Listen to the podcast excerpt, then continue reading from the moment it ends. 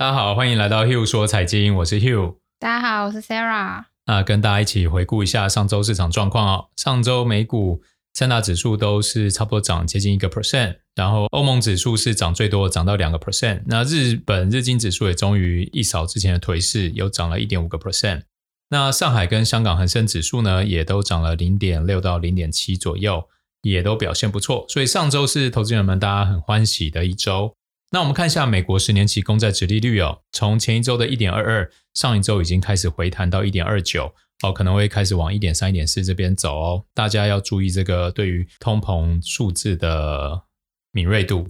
对，那主要是来自于美国非农就业数字人口大幅激增嘛，对，让失业率。直接回到五点四个 percent，嗯，那因为充分就业，美国应该政府是认为想要追求到四点二嘛，四个 percent 左右，差不多。哦，所以其实美国的就业数字是增加的非常非常快。那假如当这个充分就业以后，我相信政府会更早开始讲关于这个紧缩跟可能升息的投票，我也会开始做一些改变哦。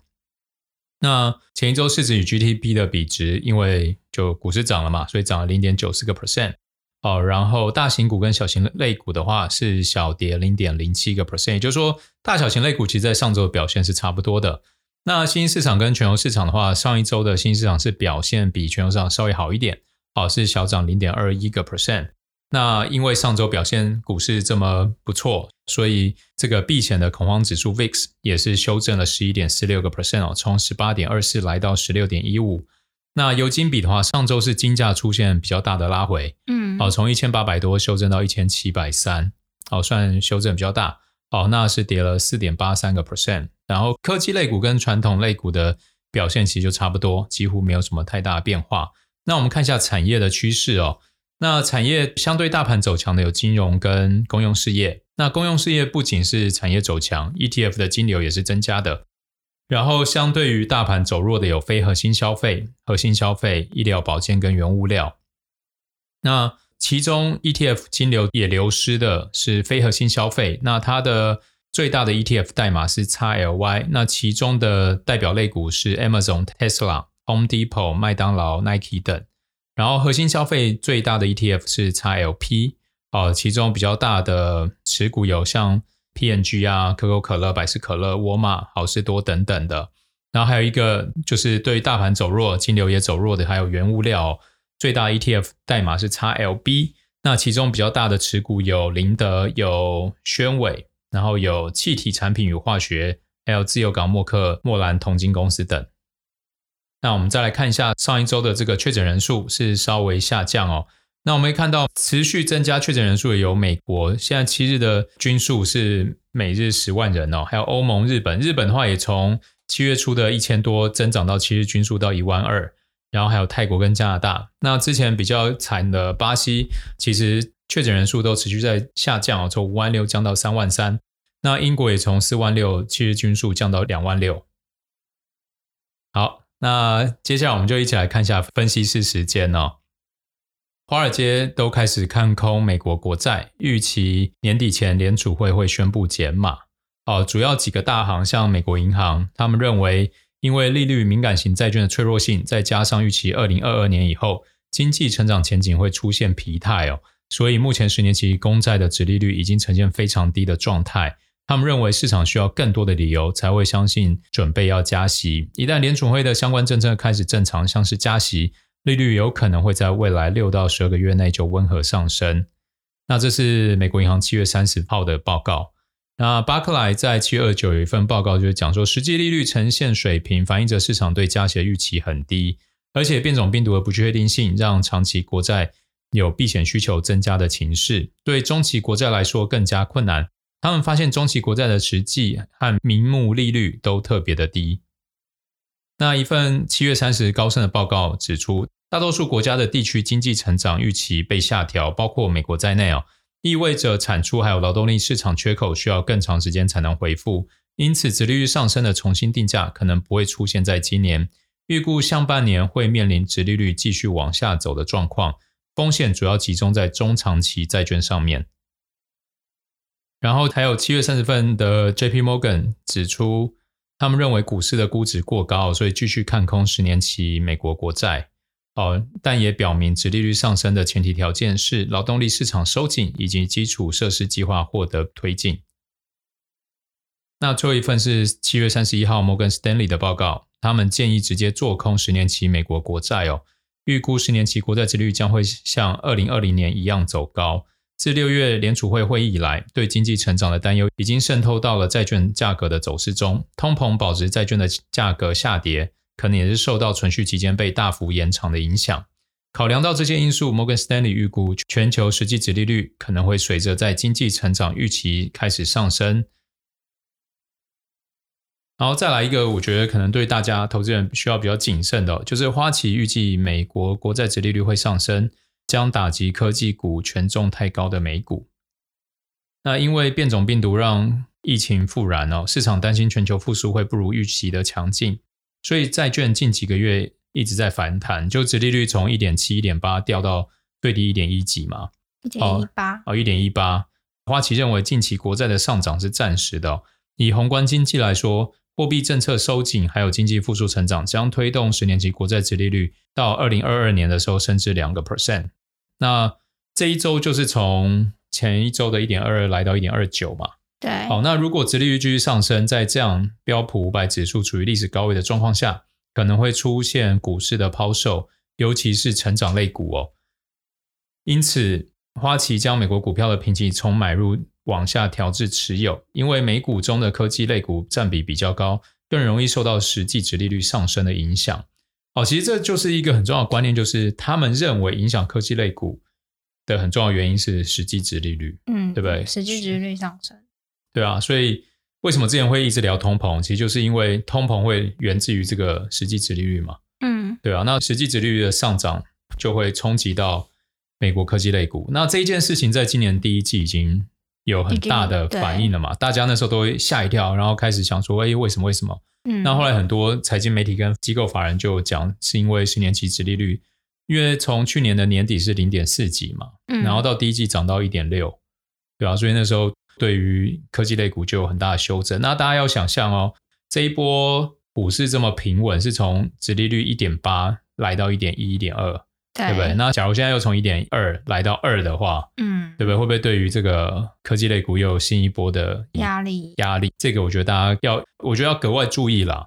尤其上上周那个 Amazon 出了财报，稍微不如预期，跌了七个 percent 这件事情以后，我觉得就意味着现在市场对于各种风吹草动的敏感度非常高，非常高，对，非常大。对，但是大盘又持续在涨，所以我们就会认定这段时间就是肋骨轮动的时期。嗯，对啊，那肋骨轮动时期不代表大盘不会跌，而是我觉得大盘跌幅是相对有限的。嗯，对啊，可能比如说两成，但你的有一些比如说高估值的，可能一跌就是三成四成嘛，嗯，对不对？就像特斯拉从去年年底九百多跌到低点五百多，就几乎跌跌掉四成多。对，对啊，就是这种状况其实是有可能发生，大家要注意了。假如你有使用杠杆的话，要特别注意了。然后花旗也把日本的股票评级上调至买入哦，理由是因为估值较低，而且对全球周期性复苏敏感。英国股票则维持买入评级，因为它们与债券殖利率正相关。哦，所以其实以花旗的角度，就是要开始撤离科技股。对，然后往成熟的市场嘛，其实就跟科技股、成长股到价值股其实一样，嗯，只是因为怕你可能同一个国家都一起杀，所以你就干脆把钱转到日本跟英国。但其实真的出现杀的时候，也不会只有美国在杀，现在其实大家都非常非常同步啊。对啊，对啊，只能说看是否相对抗跌。可是因为美股大部分都是科技股，才会这样说吧？没有啊，标准普尔五百也很多不是科技股，龙头类的。对啊，市值最大的现在都是科技股了。对，对，好，下一则是高盛预估今年股市还会再上涨七个 percent，但是美国银行则预计股市会下跌十四个 percent。虽然美股已经达到现在历史的高点，但强劲的财报推动美股创下历史纪录，盖过了 Delta 变种病毒，还有中国监管措施。货币刺激措施可能减码的三大担忧，让大盘继续上涨。那根据高盛的研究报告指出，今年年底内指数还可能会再上涨七个 percent，因此上调对标普五百指数的展望到四千七百点。那高盛表示，因为大量的股票回购，还有现金持有量的增加，目前企业还有家庭可能会是美国股市的最大买家。面对部分领域还受到疫情冲击的情况，投资者应该在投资组合当中做好对长线成长股还有短线策略押注的平衡。那跟高盛持反对看法是美国银行的分析师，他们表示市场上的好消息都已经被市场消化了，所以即使财报已经开出好成绩，业绩也都超乎预期。但这些公司的股价实际上也没有跑赢多少，他们看到要卖出美股的信号，预计标普五百指数到年底将会下跌十四个 percent 到三千八百点左右。另外，推荐随着经济成长而表现通常会比较好的周期股，还有价值股。那产业类别的话，则是推荐能源股跟金融股。那我们看一下彭博汇总的数据就显示哦。标普五百成分股指数大多已经发布了财报，其中八十五个 percent 的公司盈利是超乎市场预期，但平均而言，他们的股票在业绩公布后第二天仅上涨零点二个 percent，这个趋势跟 Q one 是差不多。当时的次日平均表现为下跌零点一个 percent。科技股财报后的状态，尤其可以看出来，反应其实是一般的。至今已经发布财报的科技股当中，九十四个 percent 盈利超乎预期，但数据显示。他们股价次日平均下跌了零点六个 percent。那这整段新闻我们可以看到，机构法人对市场的看法其实分得很两极哦。高盛是预估还能上涨七个 percent，然后美国银行则认为有机会下跌十四个 percent。然后我们从财报发布后的市场反应发现，现在比较像市场偏保守。嗯，对，所以大家还是要小心哦。好。那接着我们来一起来看一下上周一些重量级的财报。第一家就是阿里巴巴，阿里巴巴上周五是收在一九六点三九，目前市值约五千三百三十八亿美元。它是归类在非核心消费的零售产业。那目前分析师的目标价均价是两百七十三，中位数是两百七。那公布财报的当天是小跌一点三五个 percent，然后。财报是八月三号公布，至上周五是总共跌了一点八三个 percent，年至今跌了十五个 percent 哦。它营收跟去年同期比是增长四十六点八八个 percent，跟第一季比是增长十点二五个 percent，净利跟去年同期比是增长四点零七个 percent，然后 EPS 跟去年同期增长三点二九个 percent，那净利跟上一季比是增长九百四十三趴，因为上一季是负的。对，因为上一季被罚款，啊。对对，所以这就没什么好，就看那个跟去年同期比好了。然后股价市值没什么太大的变化。那其实阿里巴巴现在大家都比较担忧，就是到底中国政府的态度嘛。对，然后监管程度，监管程度。然后最近比较大就是游戏产业被规范嘛。嗯。什么青少年只能玩多久？然后现在好像成年人也要被规范。他们那个规范很有趣，就是 他到一个时段，你要输入你的身份证，然后还要视讯确认是你本人，然后他才让你继续玩。所以就让你不能有分身嘛，对不对？对。其实真的啊，我觉得是某种了不起啦。那我们看一下，就是阿里巴巴在去年被罚款以后，将部分资金投入关键战略领域，因此净利并没有大幅度的成长。财务长表示，目前除了支持平台商家以外，提供消费者更好的服务，也正在为新的潜在市场做准备。然后，核心商业业务贡献营收年增三十五个 percent，但低于市场预期。数位媒体还有娱乐业务营收年增十五个 percent，云端运算业务年营增二十九个 percent。旗下阿里云获利三点四亿人民币，连续第三季实现获利。因为实施关键策略“云钉一体”，因此钉钉平台业绩首次从创新业务并入云端运算事业。不过，钉钉平台目前还处于投入阶段。哇！对于近期中国的大力监管，阿里巴巴表示，今年下半年的云业务表现可能会受到拖累，因为中国政府针对教育科技业的监管制度，也可能会对互联网服务业带来限制。但阿里巴巴会继续关注监管变化对公司业务的影响，并采取积极相关的行动。我觉得这一段就是我们刚刚前面讲的嘛。对，好吧。那再来第二家是辉瑞哦，辉瑞周五是收在四十五点零七，然后目前市值是两千五百二十二亿，归类在医疗保健、制药、生物科技及生命产业里面。那财报公布当天，股价是上涨三点二一个 percent。财报公布至上周五的话是涨了七个 percent 哦，所以其实是属于一个大家对于财报很看好的。那目前分析师的目标价平均数是四点一一，中位数是四十三，所以现价已经超过分析师的目标价了。嗯，那我们看一下它的基本财务数据哦，营收跟去年同期比是涨了六十个 percent，跟前一季比涨了三十个 percent 哦，非常多诶，以季增率来说非常惊人。对，那净利的话跟去年同期比涨了六十二个 percent，跟上一季比涨了十四个 percent。那 EPS 的话跟去年同期比涨了也是六十个 percent，跟前一季比的话涨了十三点七个 percent。那股价的话，跟去年同期比涨二十六个 percent，跟上一季比涨八个 percent。所以我们可以看到，其实它的成长率远比股价表现的还来得快。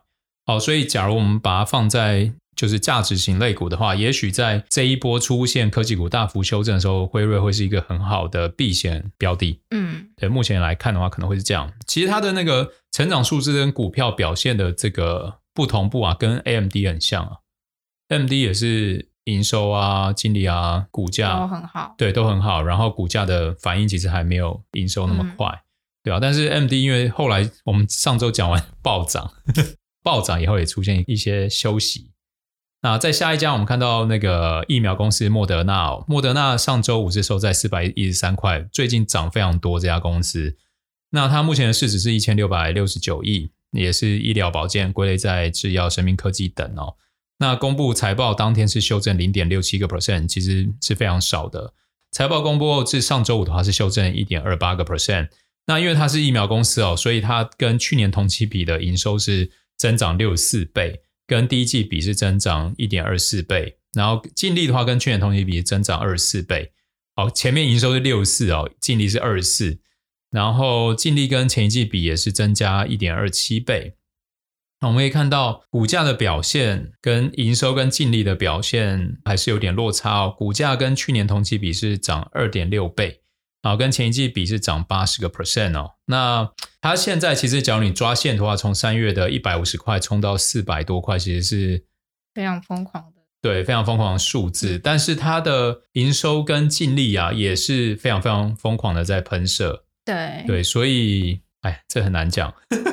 但它现在的交易量真的很很夸张的大。莫德纳是最近我们看到少数疯狂交易量的公司，它现在交易量一天有七十几亿美元嘛，就大概三分之一的台股成交量。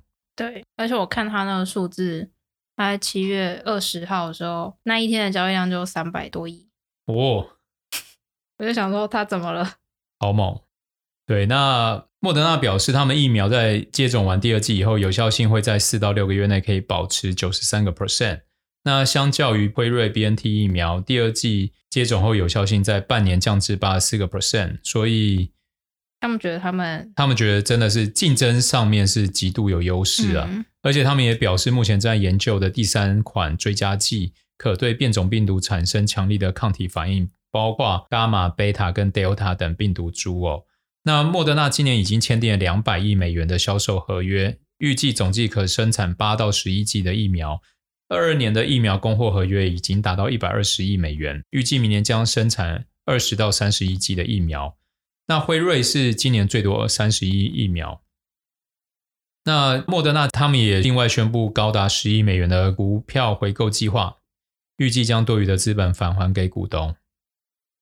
对啊，就是莫德纳这种状况就很像前一阵子航海王嘛，嗯，就真的很狂热。然后你也看到，就是真的有很多基本的数字支持，对，只是这个价格这样子往上冲，对啊，大家会担心很难啊，波动度变那么大，你说我要 sell call 也有可能被嘎到，sell put 也有可能接到，嗯，对不对？只能说看四百多块，我用比如说两百五，看可以收几趴，我可能才会去做，要不然。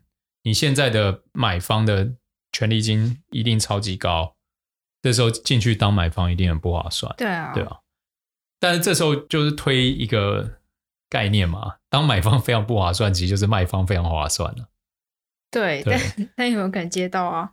所以这时候，假如你是很认同这家公司的时候，就是你就买现股，嗯、然后比如你就往上抓个二十趴或三十趴嘛，嗯，比如一个月或两个月，那一两个月它又能涨二三十趴，我觉得出掉应该也是觉得很爽啊，合理，对啊，所以就这样。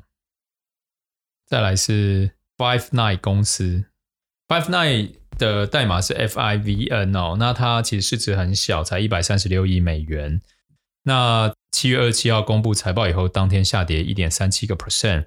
那从财报公布至上周五是小涨一点九七个 percent 哦，年至今涨十五点六四个 percent。那目前分析师的目标价中位数是两百零三块，然后中位数是两百块。我们看一下它的营收跟去年同期比是涨了四十四个 percent，然后跟前一季比是涨了四点二八个 percent。净利跟去年同期比是跌三趴。跟 Q1 比的话是跌三十四个 percent 哦。那这家公司主要是研究开发电话中心系统软体哦，包含了人力管理、语音辨识、预测拨号器，还有语音应用。公司所提供的服务涵盖技术资源、外包电话行销以及后台管理等解决方案哦。那这次我们会提到 Five9 这家公司，主要是因为在疫情期间成长最快的视讯会议软体，Zoom 在七月十八号宣布以一百四十七亿美元收购 Five9 哦。那 Zoom 从今年以来的表现并不是很亮眼哦，尤其跟去年营收成长三百二十六个 percent 相比，目前成长因为疫情改善而趋缓。除了显示用户数在爆发性增长后进入高原区，也显示产品的变化已无法满足要求，需要拓展新的营收来源。另外，也与微软的 Teams 视讯会议软体产生强烈的竞争。那我自己也会用 Google 的 Meet，但是后来发现 Zoom 的确是蛮好用的。所以，Zoom 的对手其实很多嘛，有微软、有 Facebook、有 Google 等巨头。好，这样让垂直整合的风险变高。所以，当 Zoom 转向并购 Five9 以后，竞争对手更多的可能转向 Zendesk 或 Twilio 这些云端服务商。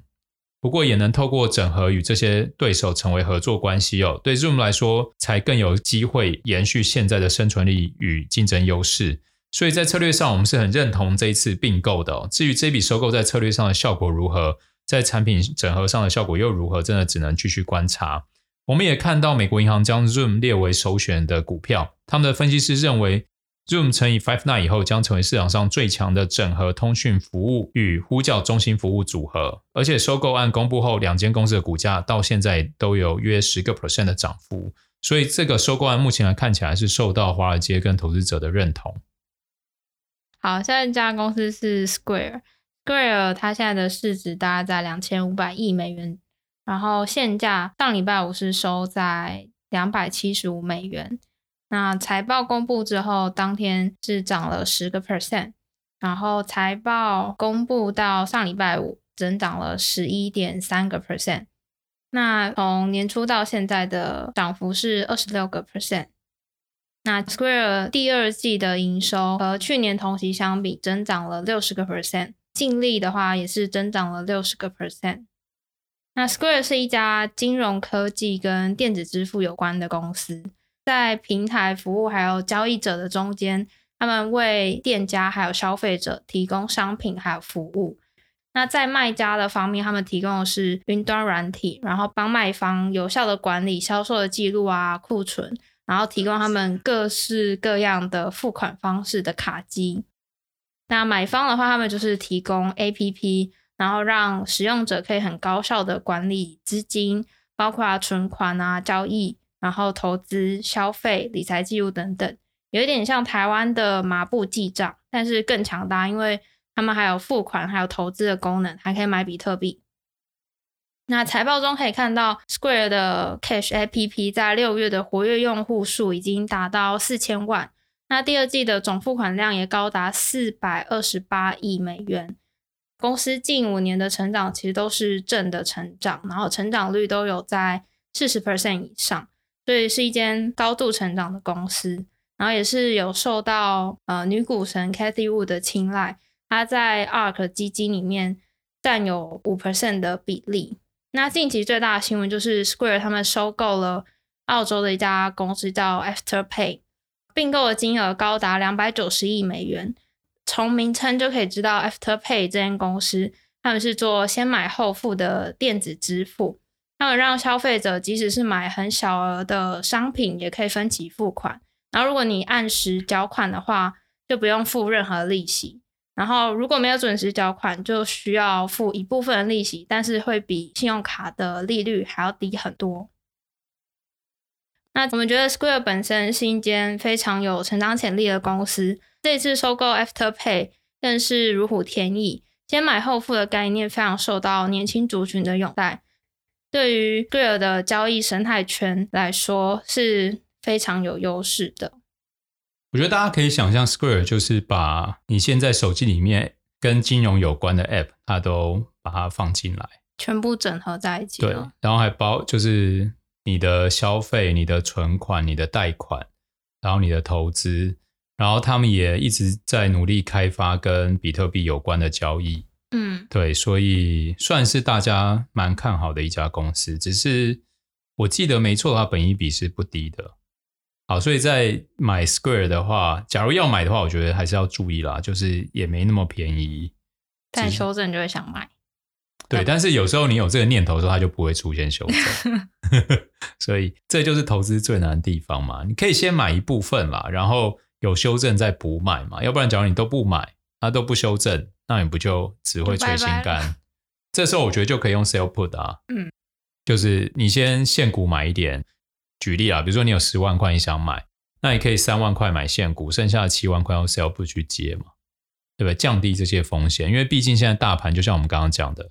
要小心殖利率上扬嘛，对，会对科技股有直接的冲击。对，我们可以看到 Square 在今年第一季也是属于股价被打压的公司啊，对啊，因为未来没有人知道嘛，一切都要等时间才能知道答案。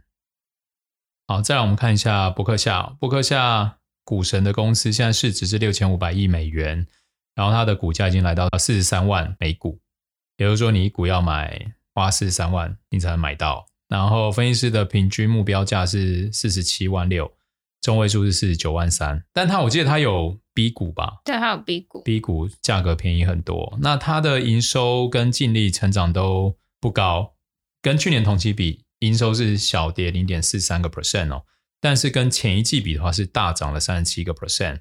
然后净利跟去年同期比也没什么增长，涨六点八个 percent 而已。但是跟第一季比的话，是涨了一百三十九个 percent。哦，所以股价跟去年同期比涨了五十六个 percent，跟前一季比涨了八点五三个 percent。那我们可以看到，它第二季总共净卖出了价值约十一亿的股票，出脱的主要是商业、工业等产业的持股。但其实波克夏我们也可以从这个资料知道，巴菲特趁着美股在创历史新高的这个机会哦，卖掉了手中不少的股票。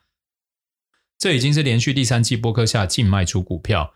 第一季约净卖出三十九亿美元的股票，这一次是十亿美元，是过去三季中最低的销售金额。另外也宣布库藏股计划缩小到六十亿美元，这也是去年年中以来最低的回购金额水准。波克夏从一八年开始实施库藏股计划，可能的原因大概是市场的机会太少，因为波克夏其实手中的现金还是非常的多，目前大概有超过一千四百亿美元。但市场却没有太多可以让它创造更高回报、价格合理、有潜力吸引力的标的，所以只好买自家的股票。但现在似乎又觉得波克夏的股价越来越高，所以减少了回购计划的金额。巴菲特自己也在五月的时候曾经说过，虽然他希望投资大约八百亿美元的现金，但过去一年却一直找不到合适的机会。根据数据显示，目前巴菲特指标就是股市市值除以 GDP，也就是我们常常会讲的那个数值。已经在八月八号攀升至两百零三点一个 percent，持续处于严重高估的警戒区，可能暗示未来一年加计股利的报酬率将达到负三个 percent。呃，我觉得一些统计数据大家参考啦，是有意义，但是不代表会发生。嗯。然后，巴菲特的行为，我们是看到以一个长期的价值投资人来说，他并不会在这时候很急着加码。这个我觉得是我们。散户投资人需要学习的东西，就是大神们这时候是不急着去创造绩效的。那他买回库藏股就很像大家自己把钱放回自己的口袋的概念嘛？对，对啊。比如说我们以个人来说，就是诶，我把钱拿去做学习呀，啊，上上课啊，看看书，对，提升自己，大概就这概念。我觉得这样换算过来，大家可能就会比较好想象说，股神巴菲特在做的事情，对啊，不要急着进场。就是这是我们从他身上最好的学习。最后了，最后是新闻摘要。第一则是美国七月的非农就业人数达到九十四点三万人，然后前一个数值是增加八十五万人，也就是这个数值让市场有信心，所以殖利率才开始往上走，认为美国的就业状况就会更快的恢复到疫情前嘛。嗯，那假如就像我们之前一直在强调，充分就业、充分就业、充分就业，当你达到充分就业的时候，就是。政府很容易预估通膨会不会来的一个基准，对，所以现在的失业率已经降到五点多个 percent，预来到美国他们认为的充分就业四个 percent 的这个上下的数字其实越来越近了，嗯，对，所以这是大家需要注意的。好，那第二则是拜登将签署一项行政命令，设定到二零三零年以前，电动车的总销量要占四十个 percent 到五十个 percent 的目标。并且在二零二六年以前减少污染，提出新的汽车排放规定。那虽然拜登的目标并不具有法律的约束力，但是赢得美国还有外国汽车制造大厂的支持。不过，也有其他的汽车制造商警告说，这将需要数十亿美元的政府资金。然后，Amazon 投资的电动汽车 Rivian 可能将到英国设厂。然后，辉瑞、BNT、莫德纳将上调旗下新冠疫苗在欧盟的售价。然后，Delta 病毒加速肆虐，FDA 可能在劳动节前全面批准辉瑞新冠疫苗。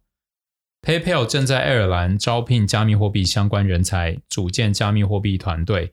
其实，PayPal 跟 Square 都是算线上支付很创新的两家公司。